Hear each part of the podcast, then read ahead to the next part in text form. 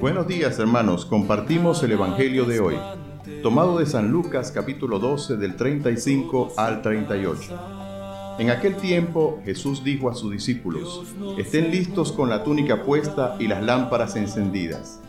Sean semejantes a los criados que están esperando a que su Señor regrese de la boda, para abrirle en cuanto llegue y cuando toque. Dichosos aquellos a quienes su Señor al llegar encuentre en vela.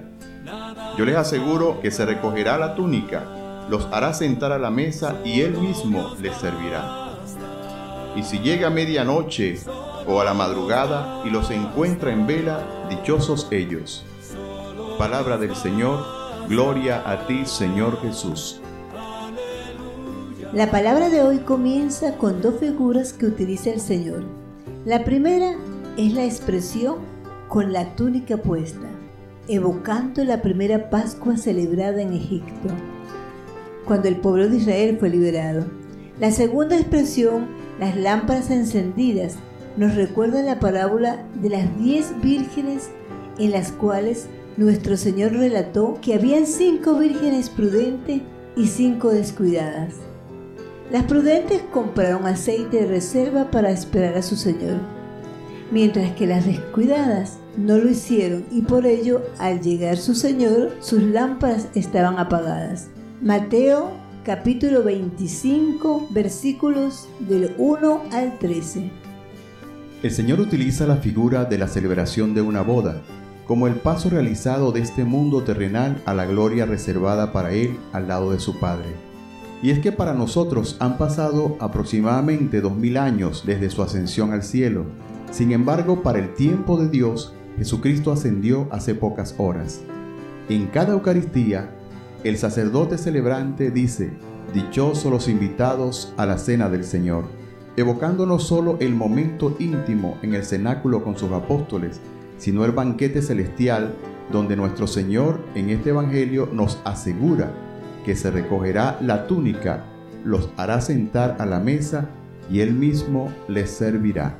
Pero volvamos a la exhortación del Señor. Estén listos con la túnica puesta y las lámparas encendidas.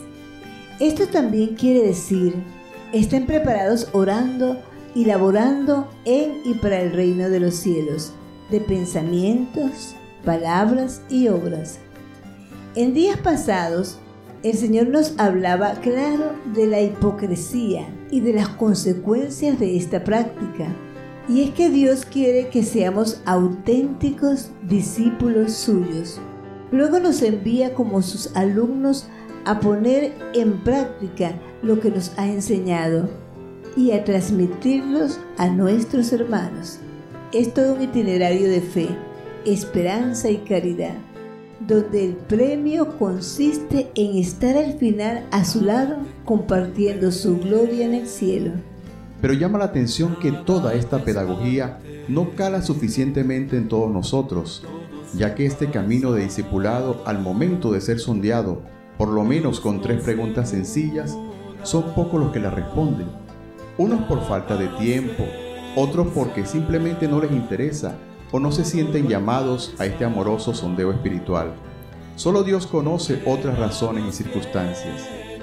Bendecimos a todos aquellos que a la luz de la palabra se disponen a estar listos con las túnicas puestas y las lámparas encendidas. Hasta aquí el comentario de hoy. Feliz día para todos y muchas bendiciones.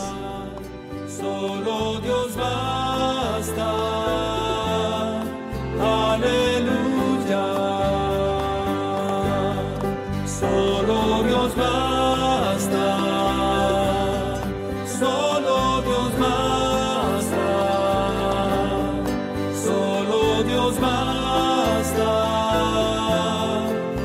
Aleluya, aleluya.